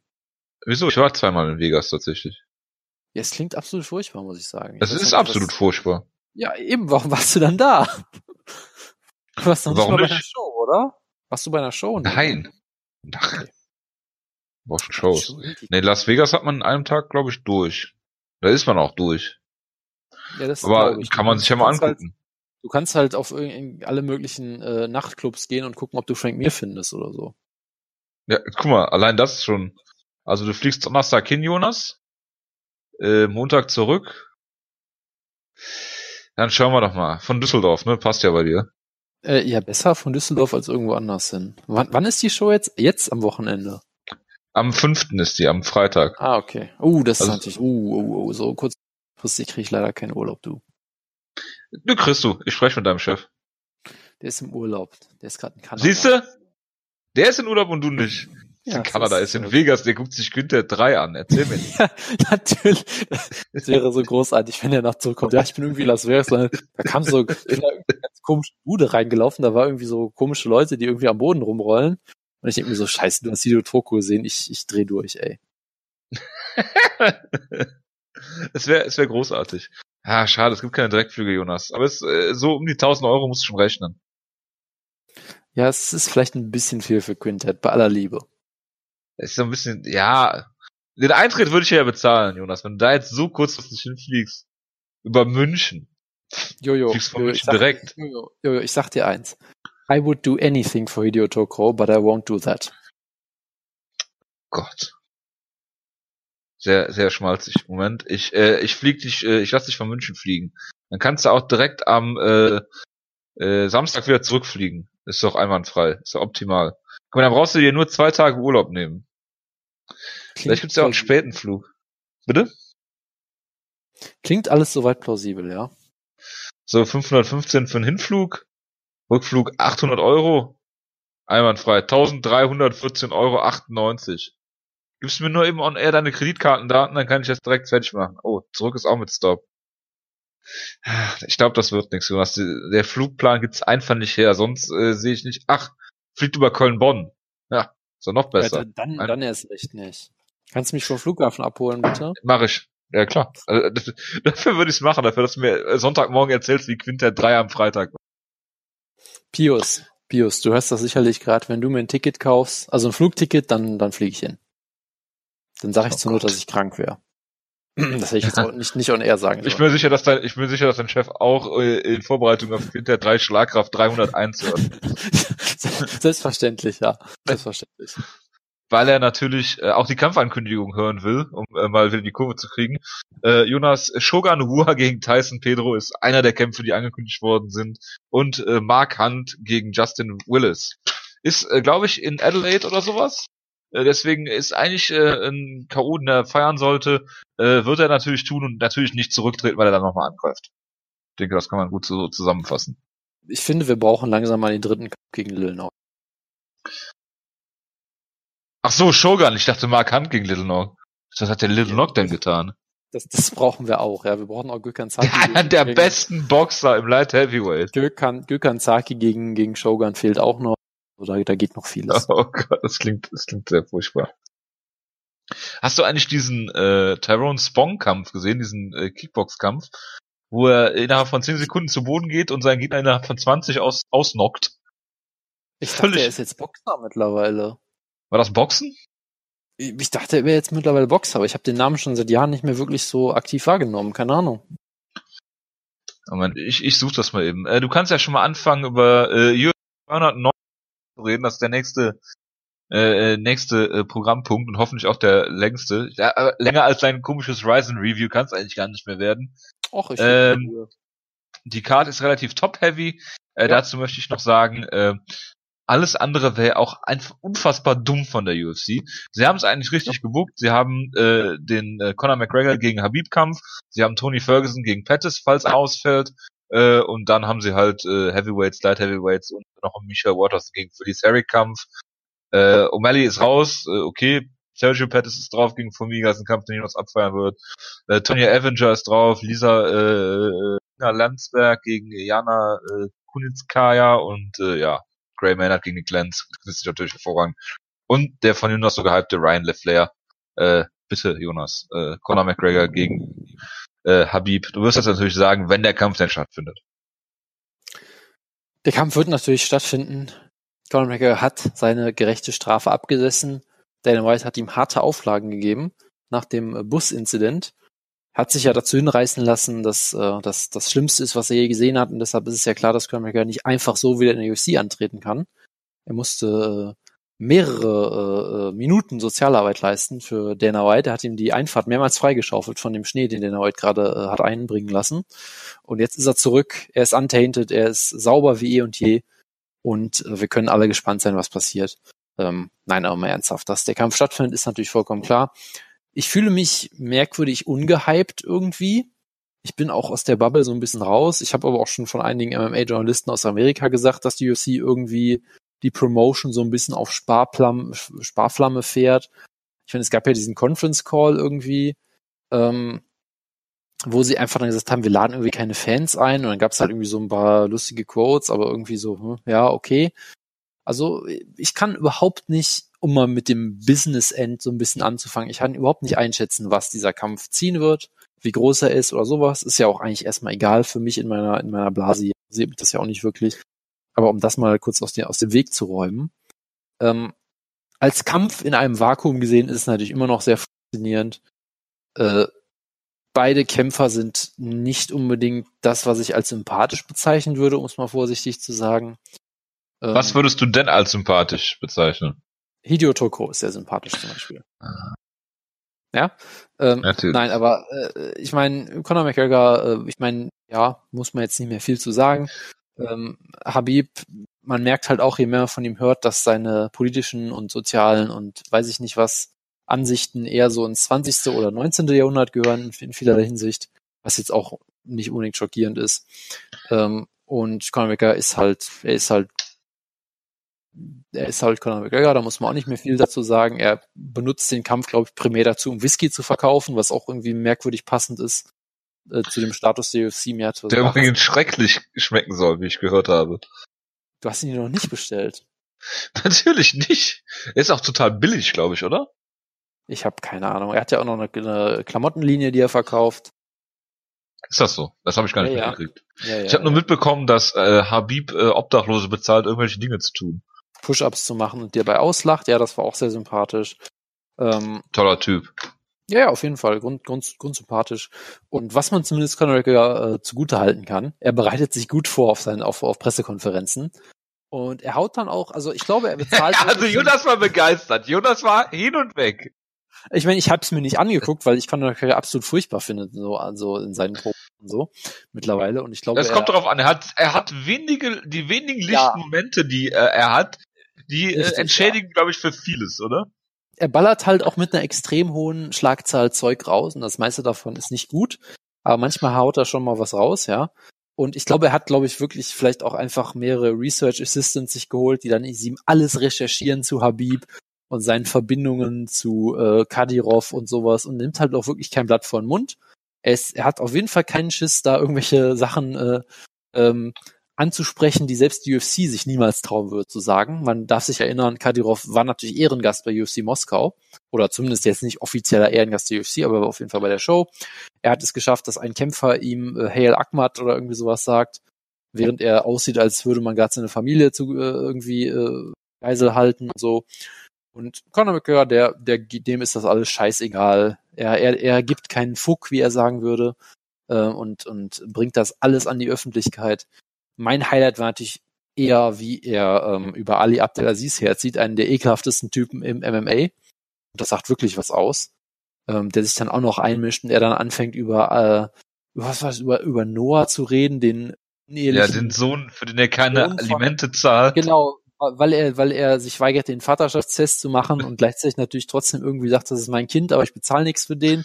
Und dann. Natürlich. Es gibt ja auch diesen einigen, einen Journalisten, irgendwie Mike Russell oder so, der, ich glaube, alles, was der macht als Journalist, ist Dossiers über Ali Abdelaziz zu veröffentlichen, was halt sehr viel, was halt sehr viel hergibt, weil er irgendwie auch mal CIA oder FBI-Informant war und weiß ich nicht, ja. allen irgendwie darüber gelogen hat, dass er Olympia, dass er bei den Olympischen Spielen war und allen möglichen Scheiß ähm, der auch gesagt hat, er hätte, er hätte jetzt mit Noah gesprochen, Noah wäre großer Conor McGregor-Fan nach der Pressekonferenz und hat sich sehr gefreut darüber. Also das war schon relativ großartig, muss man fairerweise Thanks for the shoutout. Würdest du dich wundern, wenn er mit Noah zum Ring kommt?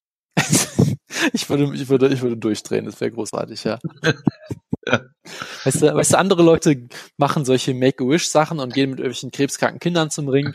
Connor macht halt sowas, um, um uh, Ali Abdelaziz fertig zu Das wäre großartig, ja. Ja großartig. Also das muss man schon sagen, das war schon ziemlich unterhaltsam, auch wenn Connor selber natürlich auch nicht unbedingt als Partieträger ähm, sich anbietet, aber gut. Lass uns doch mal, außer du hast noch irgendwas dazu sagen, lass uns doch mal den ganzen Bullshit hinter uns lassen. Wollen wir mit dem Kampf selber anfangen? Also ich rede ja nie über Bullshit. Das ist ja eher so deine, dein Metier. Ja, ja, du, du bist, äh, du bist Mr. No Bullshit.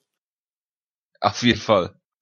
Ja, äh, äh, was gibt's zum Kampf zu sagen? Äh, ich habe auch äh, relativ wenig Hype, das kann aber natürlich noch kommen. Äh, es ist auch schwierig, diesen Kampf zu promoten, weil ich meine, was willst du machen, diesen Bus-Incident hoch und runter spielen? Ich werde mir vielleicht mal wieder. Ähm, also ich vermute, dass das das ist, was die UFC gemacht hat, oder? Ich habe keine Hype-Videos zu dem Kampf gesehen. Ich glaube, ich glaube, sie haben es gemacht. Äh, das wollte ich mir dann auch nicht angucken ähm, unbedingt. Was ich natürlich machen werde, ist mir die Embedded-Sachen angucken. Die äh, erste Folge ist jetzt gerade eben rausgekommen. Äh, ich hoffe, Ido Portal ist wieder dabei, Jonas. Äh, Poolnudeln werden geschwungen. Ähm, ja. äh, wir, wir, werden, wir werden wieder, wieder großartige Sachen sehen. Leider ist äh, kein äh, äh Sarah Longo-Kämpfer dabei und äh, Jan Blanty-Content wahrscheinlich nicht. Ich äh, hoffe dennoch äh, drauf. Man weiß es äh, nie so richtig.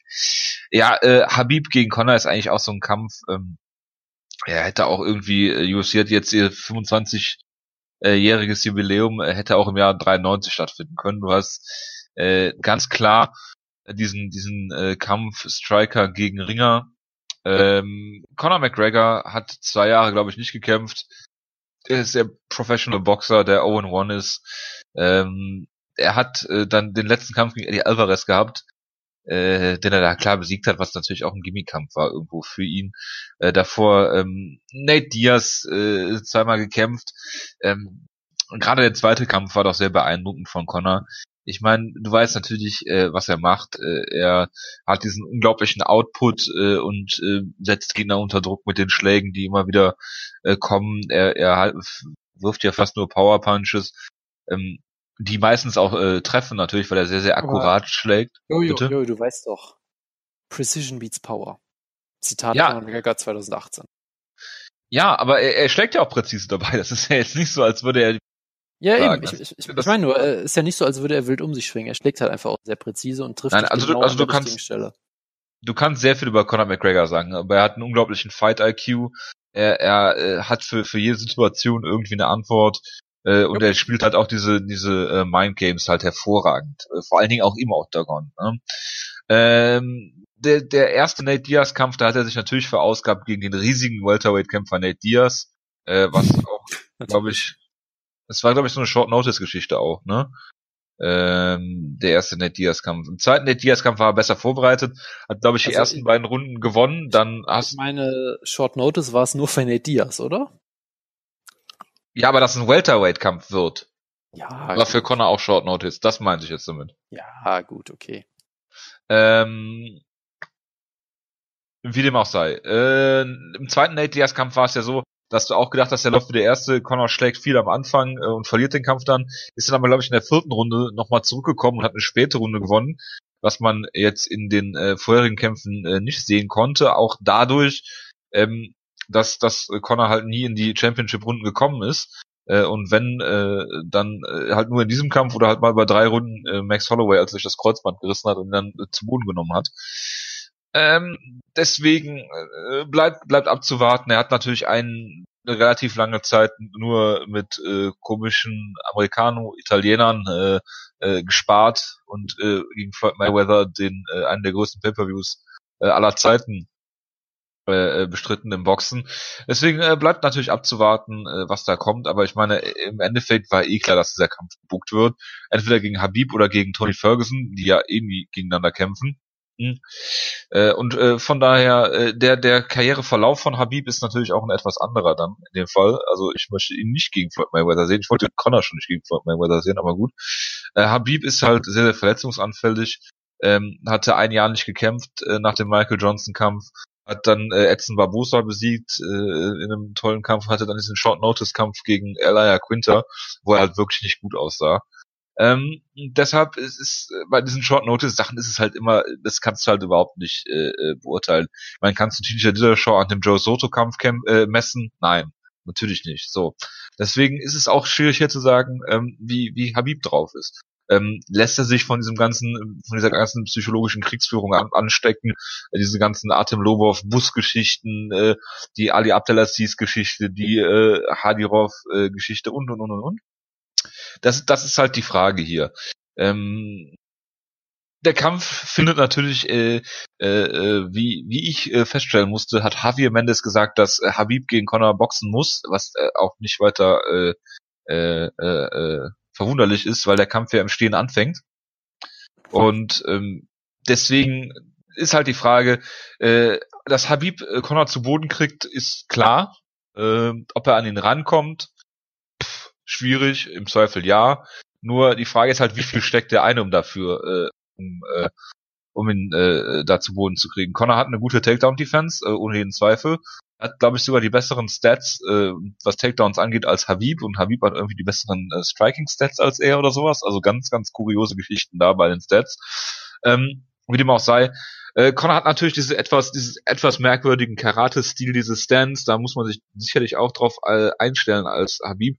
Vor allen Dingen, weil er ja nicht diesen klassischen Double-Leg-Takedown holt von, von weit draußen oder den vorbereitet über sein Striking, sondern eigentlich immer relativ schnell versucht, die Distanz zu schließen und mit irgendwelchen äh, Würfen ähm, die Leute zu Boden zu nehmen. Und das weiß Connor natürlich.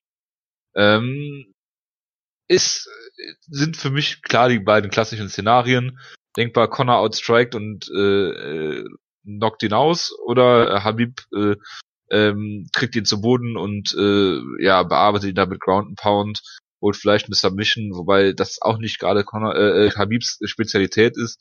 Ich glaube, er, er ist halt jemand, der ähm, darauf aus ist, die Leute zu Boden zu nehmen, vielleicht sogar wieder aufstehen zu lassen und dann wieder zu Boden zu nehmen, so ganz hässlich wieder zu Boden zu ziehen, ähm, den Willen zu brechen. Aber ich meine, brich mal den Willen von Conor McGregor, ja. Dem, also wie gesagt, du kannst ihm viel vorwerfen, aber erstens kannst du ihm nicht vorwerfen, dass er keinen Fight IQ hat und zweitens, dass er nicht eisernen Willen hat. Ja, also es gibt wirklich wenige Leute, von denen ich behaupten würde, die gegen jeden, alles und jeden kämpfen, die ihm vorgesetzt werden. Und Conor gehört natürlich dazu. Ähm, auch wenn die UFC ihm natürlich auch die Gegner, Gegner gibt, die er will, ganz klar, weil machen wir uns nichts vor, Conor McGregor hat die UFC in der Hand. Mein proper Number 12 co-promoted in die UFC-Show, so ein komischer Whisky, den Conor McGregor da auspackt. Es ist schon, es ist schon sehr kurios, aber gut. Ähm, zum Kampf, äh, wie gesagt, äh, wenn du mich heute fragst, würde ich sagen, Conor McGregor gewinnt den Kampf. Äh, wenn du mich morgen fragst, könnte es sein, dass Habib den Kampf gewinnt. Ähm, ich habe äh, Habib halt auch noch nie in einem Championship-Kampf gesehen, außer jetzt halt diesen Ella Quinter-Kampf. Äh, er hat mit Verletzungen zu tun, äh, Conor natürlich auch nicht ganz verletzungsfrei. Ähm, auch lange raus, Ringrost ist natürlich auch immer ein Faktor. Ähm, schwer zu sagen. Äh, ich, ich würde sagen, Conor gewinnt den Kampf.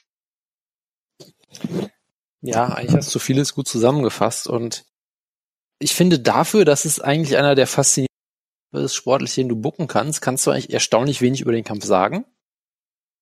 Weil, wie es ja auch jeder schon gesagt hat, es ist halt so ein Kampf, da kann man sich irgendwie zwei Ausgänge, genau zwei Ausgänge vorstellen. Und in beiden Ausgängen sieht der Verlierer unfassbar schlecht aus. Nämlich entweder Connor nimmt ihn im Stand auseinander oder Habib zerstört ihn am Boden halt total. Ich kann mir nicht vorstellen, dass es hier irgendwie so einen Back and Forth Klassiker über fünf Runden gibt oder irgendwie, das kann ich mir überhaupt nicht vorstellen. Weil ich glaube halt, wenn der Kampf mehr als nur ein paar Minuten im Stand geht, dann äh, geht Khabib ziemlich unter. Wenn er zu Boden geht, wird Connor komplett zerstört. Also ich glaube halt, es wird so oder so ein sehr deutlicher Kampf. Und es ist für mich fast schon so ein bisschen wie so ein Münzwurf irgendwie. Weil ich mir halt denke, ja, Habib sieht im Stand oft nicht unbedingt gut aus gegen Michael Johnson oder so, der natürlich auch ein guter Striker ist, klar. Äh, ist dann oft halt auch ziemlich wild. Äh, aber er hat bisher halt einfach jeden zu Boden gekriegt, ja. Und Connor ähm, am Boden ist jetzt auch nicht beeindruckend, sage ich mal. Er kann da durchaus äh, gegen Leute überleben, sage ich mal. Hat ja auch mal einen Sweep gegen Nate Diaz gezeigt im zweiten Kampf und so. Das sah jetzt ja auch alles nicht schlecht aus, aber das ist natürlich nochmal was ganz anderes, als gegen, gegen Habib hier zu kämpfen. Von daher, ich glaube, es kommt halt wirklich darauf an, wer da äh, die, die Nase vorn hat. Und ich weiß es halt wirklich überhaupt nicht. Ich, ich tendiere auch immer von, von Hü zu Hot und kann mich nicht recht entscheiden ich würde einfach spontan gehen und sagen, ich sehe Habib vielleicht leicht vorne, weil ich irgendwie das Bild nicht aus dem Kopf kriege, dass er den Takedown halt dann schafft. Aber es wird schwierig, weil, wie gesagt, Conor hat gute Takedown-Defense, vor allem diese Distance Control ist bei ihm halt wahnsinnig gut. Er ist auch immer besser darin geworden, dass er eben nicht, ähm, wie er es vor ein paar Jahren noch gemacht hat, die Distanz selber schließt, indem er zu aggressiv wird, sondern er verlässt sich halt auf die hohe Reichweite, die er aufbauen kann, kämpft mit geraden, sehr präzisen Schlägen, wird keine wilden Kicks oder sowas zeigen. Also es, er wird Habib schon sehr schwierig machen, aber irgendwie unterm Strich habe ich aktuell, wenn du mich heute fragst, sehe ich irgendwie vorne per Submission vermutlich. Vermutlich sogar Machen wir einfach morgen nochmal eine Sendung. Machen wir einfach morgen nochmal eine Sendung. Wir, wir könnten ja einfach jetzt äh, ab sofort bis Samstag jeden Tag so ein 15-Minuten-Segment tippen und jedes Mal äh, unser Tipp entwickelt hat sein. Nee, aber genau. es, ist, es ist faszinierend, aber äh, ja, viel mehr kann man, glaube ich, wirklich nicht drüber sagen über Matchup irgendwie, weil es wirkt irgendwie offensichtlich. Und wir werden alle wie riesige Idioten aussehen, wenn Connor mit Per Omoplata gewinnt. Äh, ja, dann werde ich aber auch äh, stundenlang lachen. Du wirst irgendwie nackt durch Leverkusen irren, glaube ich. Wenn du vom letzten irren, ja. verlierst, ja. Weil ich mit einer proper 12, Number 12 Flasche in der Hand. Nicht nur einer, ja. Ja. Gut. OSP gegen Dominik. Ah nee, äh, wir haben ja noch ein Common Event. Tony das Ferguson trainiert wieder MMA. Ja, äh, es gab wieder hervorragende also, Videos. Also, er trainiert irgendwas. Was genau das ist, weiß man nicht. Ich vermute, er trainiert einen Kreuzband. Aber ähm, ja, keine Ahnung. Ja, er trainiert vor allen Dingen seine äh, physiotherapeutische Abteilung, die er im Hintergrund hat. Ähm, ja, Tony Ferguson gegen Anthony Pettis. Äh, da, ich sag mal so, vor drei, vier Jahren, äh, äh vielleicht sogar noch länger her, das gucken, Pettis Gilbert Melendez 2014, 15, okay, äh, vor, ja, doch, drei, vier Jahren. Äh, er hätte schon gesagt, das ist ein interessanter Kampf. Äh, Pettis hat sich äh, natürlich verbessert gezeigt in seinem Kampf gegen Michael Chiesa, sah aber bis dahin auch so pff, lala aus. Ähm, ja, Poirier hat ihn zerstört. Jim Miller sollte eigentlich nicht gegen ihn kämpfen und ihn zu einer Decision ziehen können. Äh, Holloway hat ihn zerstört, äh, damals, als er noch runtergegangen ist, Featherweight, was natürlich auch eine groteske Entscheidung war, weil ähm, dass er diese drei Niederlagen in Serie hatte gegen äh, RDA, Eddie Alvarez und äh, Edson Barbosa lag nicht am, an der falschen Gewichtsklasse, sondern ähm, viele Faktoren. Du hast halt nicht das Gefühl, dass sich äh, Pettis in irgendeiner Form weiterentwickelt hat. Er hat natürlich immer dieses äh, flashy Striking gehabt, diesen Taekwondo-Hintergrund. Äh, damals, als er zum Beispiel in der WEC mit seinem Showtime-Kick äh, Ben Henderson ausgenockt hat Ja, da können sich viele nicht mehr erinnern, weil er in den Kampfrekorden immer noch als Decision-Sieg geführt wird. Ähm, deswegen, äh, ja, er, er war oft verletzt. Äh, ob Duke Rufus äh, oder Rufus Sport noch das richtige Camp ist, weiß ich auch nicht unbedingt. Ähm, er ist relativ leicht auszurechnen, er ist langsamer geworden. Ähm, und äh, Tony Ferguson ist natürlich der Rising Star überhaupt. Er hat sich jetzt natürlich verletzt äh, vor dem Habib-Kampf. Äh, bei irgendwelche irgendeine Freak Injury war es ja, nachdem er äh, äh, hervorragende Trainingsmethoden äh, unbeschadet überstanden hat. Äh, er ist immer spektakulär. Ähm, er hat diesen äh, Signature äh, Submission äh, Move mit seinem Darth Choke. Ähm, er, er schlägt äh, sehr unorthodox, wenn man es mal so sagen kann, ist ein fantastischer Grappler. Äh, immer unbequem, immer in your face. Äh, also hervorragender äh, Top Lightweight Kämpfer. Ähm, und äh, ich denke, dass der äh, wenn es normal läuft, relativ leichtes Spiel mit Anthony Pettis haben sollte. Auch wenn mir das irgendwie in der Seele wehtut, weil ich Pettis eigentlich auch immer früher gerne gesehen habe. Aber ähm, er ist äh, über seinen Zenit hinaus, äh, muss man leider so konstatieren. Und äh, Tony Ferguson äh, hervorragend, wie er das gemacht hat in letzter Zeit. Unglaubliche Siegesserie, alles, was ihm vorgesetzt wurde. Und man hat ihm wirklich vieles äh, vorgesetzt an, an Top-Lightweights. Äh, RDA hat er besiegt, Kevin Lee, äh, Barbosa äh, in einem sehr blutigen, spektakulären Kampf. Er hat jetzt in seinen letzten äh, äh, sechs Kämpfen äh, fünfmal, äh, nee, sechs, sechs Woni geholt. Ja, einmal gegen Edson Barbosa Performance und Fight of the Night. Ähm, hat den Titel gewonnen äh, gegen äh, Kevin Lee äh, und dann wegen seiner Verletzung äh, haben sie ihm abgenommen. Er kämpft jetzt äh, ziemlich genau ein Jahr, nachdem er den Titel äh, gewonnen hat gegen Kevin Lee dieses äh, äh, diese Titelumherwerferei, man hat Connor gestrippt äh, von beiden Titeln, dann hattest du äh, Habib hat jetzt den Titel gewonnen gegen Elia Quinter, äh, weil Ferguson den abgegeben hat. Im äh, äh, Welterweight hast du Colby Covington, einen inaktiven Interim-Champion und einen aktiven Champion, der gegen Darren Till seinen Titel ähm, äh, äh, verteidigt hat. Also es ist eine sehr groteske Titelsituation in der UFC und Conor wird natürlich trotzdem mit beiden Titeln ähm, äh, zum, zum Absteigern kommen. Das wird niemand verhindern, ist auch völlig egal. Ähm, und ja, Tony Ferguson ist hier eigentlich auf der Card, um einspringen zu können, falls Habib oder Connor ausfallen für den äh, Titelkampf. Das ist ganz klar so gebuckt. Äh, und ich denke, Pettis sollte er besiegen und er ist dann äh, der äh, legitime Number One Contender für den äh, Titelträger. Ja, ich, ich mach's einfach mal ganz kurz. Du hast Dafür darfst du dich bei OSB gegen Dominic Reyes toben. Genau, ja. Äh, nee, bei Derek Lewis natürlich, gegen Alexander Volkov. Ähm, nee, aber äh, du hast die, die Dynamik eigentlich ganz gut erkannt. Also mittlerweile sollte das eigentlich ein Kampf sein, der den Tony Ferguson klar gewinnt, außer ihm springen beide Kreuzbänder während des Warm-Ups raus oder was auch immer, äh, weil er unbedingt im Glaubst du, das würde ihn abhalten? Nein, aber dann, das könnte seine Performance ein bisschen negativ beeinträchtigen. Nein, glaube ich, ich nicht. Ich möchte an dieser Stelle ähm, einen Tweet zitieren von der großartigen ähm, Leckkick TKO auf Twitter, die gemeint hat, dass ähm, quasi Tony die Ferguson. Ist eine Frau? Ja, das ist eine Frau. Ähm, ja, dass Tony das Ferguson das, das MMA-Äquivalent von PCO ist, von Pierre-Carl Ouellette, dem Quebecer, den kennst ja selbst vielleicht du sogar noch. Ja, natürlich ähm, kenne ich. Der mittlerweile einen großen Indie-Run hat, der bekannt dafür ist, dass er... Ach echt? Der kämpft noch? Er, ja, ja, ja, ja, der, der kämpft noch vor allem, ja. Der ja. dafür ist, dass er absolut. Ich habe Airquotes gemacht. Dass er absolut absurde Workout-Videos von sich hat unter dem Hashtag, ich glaube, es PCO is not human, wo er halt dann äh, e von Elektroschocks getroffen wird oder was auch immer irgendwie, äh, weiß ich nicht, Ziegel auf seiner Stirn zerbricht und äh, äh mit angeblichen Autobatterien traktiert wird, während er Gewichte stemmt und all solche Sachen.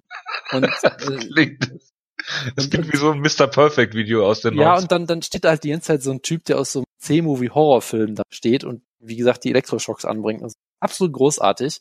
Und ich finde, sie hat halt den oh Punkt, Gott. sie hat halt den Punkt auch sehr gut gemacht. Das ist absolut das Äquivalent zu Tony Ferguson. Der einzige Unterschied ist halt, PCO macht es als Gimmick. Der versteht, dass das lustig ist. Der meint das nicht ernst. Der trainiert vermutlich nicht immer wirklich so. Ja. ja? Aber äh, Tony Ferguson macht das halt und denkt, dass er unfassbar cool dabei. Ich meine, auf irgendeine Art und Weise ist er auch cool, weil er, ist, weil er immer noch lebt. Das ist schon sehr beeindruckend bei seinen Trainingsmethoden. Äh, aber ja, er ist der PCO des Wrestlings. Und ich glaube, er wird ähm, ziemlich. Der PCO den, des Pro Wrestlings, was? Der PCO des MMAs, wie auch immer. Ich glaube, er wird ziemlich den Boden aufwischen mit Pettis, ehrlich gesagt. Ähm, weil Pettis ist doch etwas über den Ziel hinaus. Er ist immer noch unfassbar nehmen. Das wird dir aber gegen Tony Ferguson wenig bringen, sondern nur, dass du halt immer mehr einstecken musst, weil Tony Ferguson ist nicht jemand, der konditionell zusammenbrechen wird oder so. Und deshalb glaube ich, wird das ein sehr anstrengender und, und langer Abend für Anthony Pettis. Das stimmt. Gut, äh, ich glaube, OSP gegen Dominic Reyes äh, können wir überspringen. Ich ähm, hoffe, dass das aufstrebende kurz, Talent Dominic Reyes diesen Kampf äh, gewinnen wird. OSP macht gerne Von Flute Chokes. Dominic Reyes haut sehr hart zu. Es ist ein Duell für die Ewigkeiten und ich bin sehr gespannt. Gut. Äh, Ewigkeiten? Deine Mehrzahl von Ewigkeit, okay. Ja, natürlich. Derek Lewis kämpft gegen Drago Volkov. Apropos Jonas. ewig. Weißt du, was ja. auch äh, nur beschrieben kann mit mehreren Ewigkeiten? Wenn du den Kampf anguckst zwischen Derek Lewis und Francis Ngannou. Bitteschön. Was du natürlich nicht gemacht hast und ich zur Fülle getan habe und sehr Natürlich habe ich das nicht gemacht. Natürlich wahnsinnig. Es war, es, war, es war so ein bisschen die Meditation. Es war schon, es war schon sehr beeindruckend. Aber ja.